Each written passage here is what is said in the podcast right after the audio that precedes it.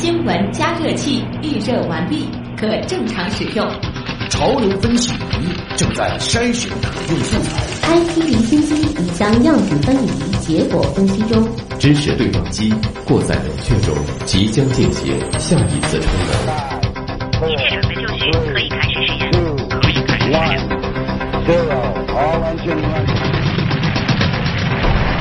新闻实验室。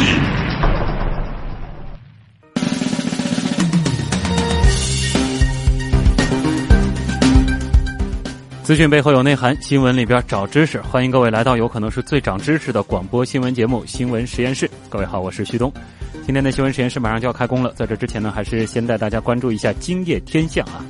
今天晚上的星空平静，月相是维持在峨眉月阶段。除此之外呢，并没有什么特别值得关注的天象。考虑到后半夜天气可能并不是特别好，也不建议各位外出。今天的新闻实验室呢，我们主要会关注的是互联网安全的话题。继上个月 WannaCry 爆发之后，又一轮新的勒索病毒袭击了欧洲，多个国家的政府、银行、电力、通讯、机场等重要基础设施都遭到波及。这一次的新病毒，它究竟是怎么一回事？会比 WannaCry 更加的来势汹汹吗？频频出现的网络勒索会不会成为病毒软件的新趋势呢？今天晚上的知识对撞机，我们就会和信息安全专家一起来聊一聊网络安全与黑客病毒的新趋势。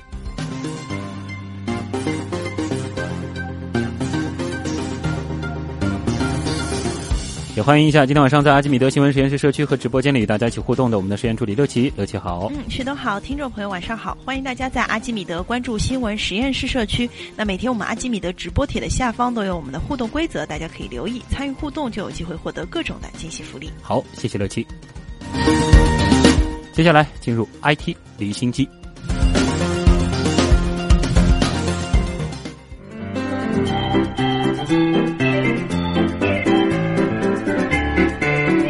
离心机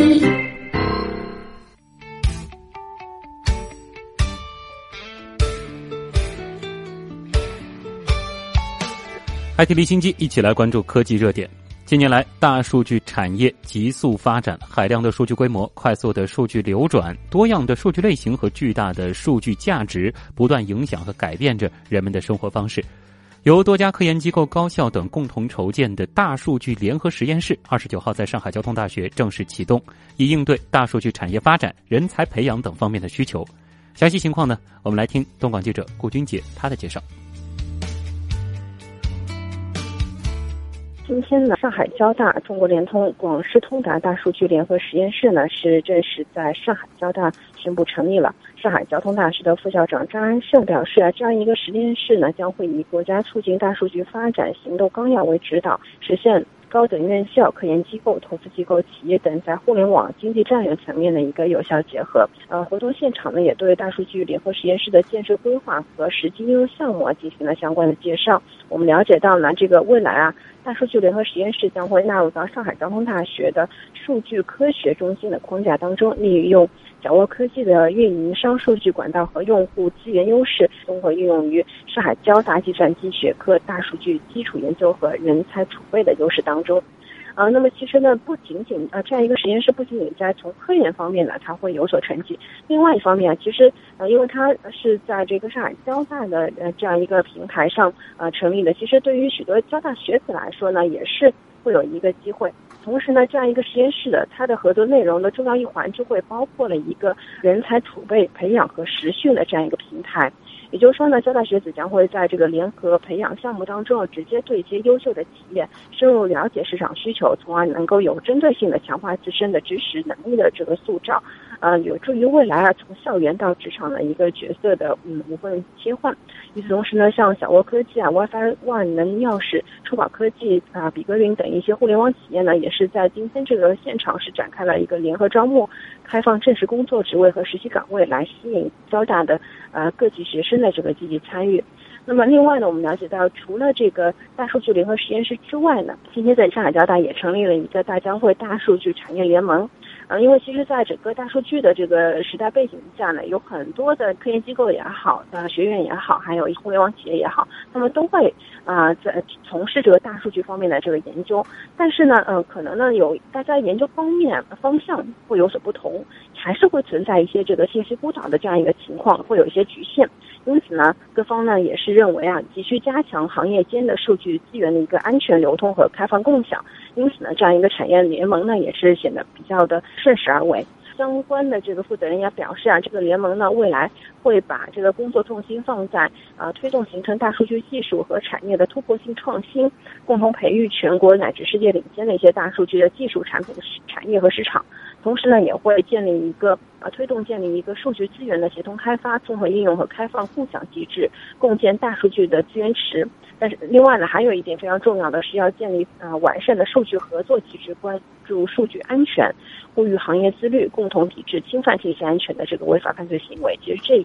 这个大数据的安全呢，也是全社会共同关注的话题。这样一个联盟的成立呢，也是会在这方面有所推动。随着新一轮科技革命和产业变革的风起云涌，人工智能等新技术孕育兴起。人类开始迈向大智能时代。二十九号在天津召开的世界智能大会上，科技部负责人表示，我国即将发布新一代人工智能发展的国家规划，力争使之成为新一轮科技和产业变革的重要驱动力。科技负责人介绍说，我国高度重视人工智能发展。二十世纪八十年代，国家就开始支持人工智能和相关科技的发展，目前呢已经取得了重要进展。在图像识别、智能芯片、智能医疗、智能制造等多个领域取得一系列突破，中文信息处理、语音识别、生物特性特征识别等领域呢是世界领先。近日，国家新闻出版广电总局发布通知，要求微博按照有关规定对视听节目服务进行全面整改。二十八号晚间，微博官方发布公告，对视频内容进行全面整改。其中包括关闭超过十五分钟以上的长视频上传功能，以及自动解析、自动播放功能。建议具有此类需求的用户前往专门视频网站上传或观看。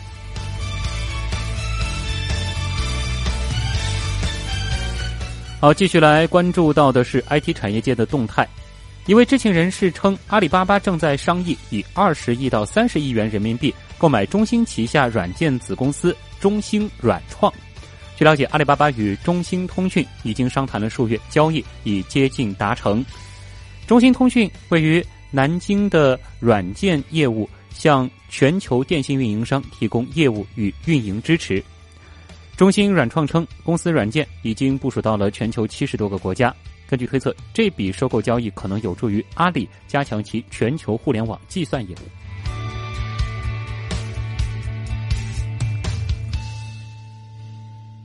昨天，百度携手南航将人脸识别技术落地河南南阳江营机场。百度研究院院长林元庆表示，这次合作是一次全新的场景突破。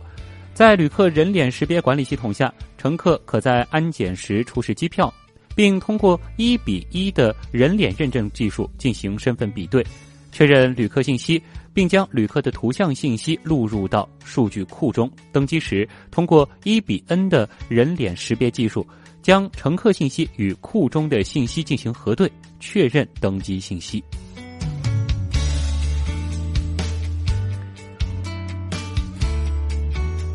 今天还是个纪念日啊！iPhone 手机发售十周年。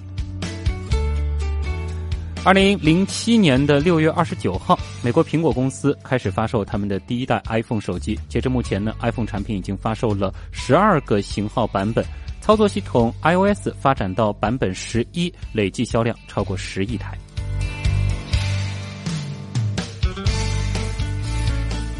谷歌的兄弟公司 Waymo 上个月已经证实正在研发自动驾驶卡车，并开始了初步测试。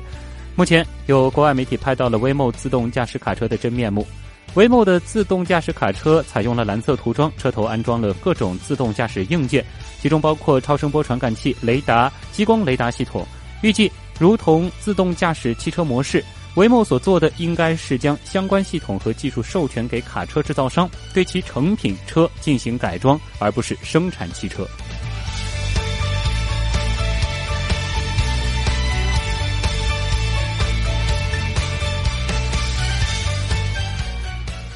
美国加州政府正在计划通过一个法案，计划在美国联邦政府的补贴基础上，为低收入家庭购买电动汽车提供额外的补贴，总额三十亿美元。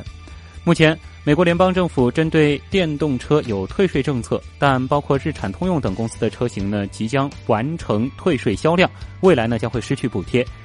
加州的计划呢是旨在促进在二零二五年完成州内一百五十万辆零排放汽车的目标。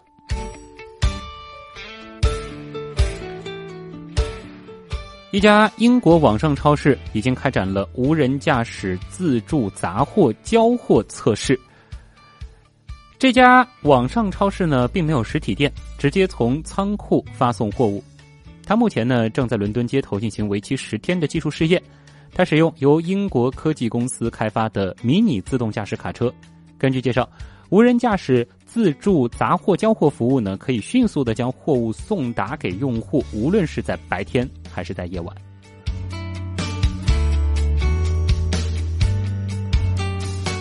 消费者及无人机在空中停留的时间都很短。那么在紧急情况下，比如说发生自然灾难，需要无人机停留更长时间，以便于提供救援所需的通信功能。绝大多数现有的无人机其实对此都是无能为力的。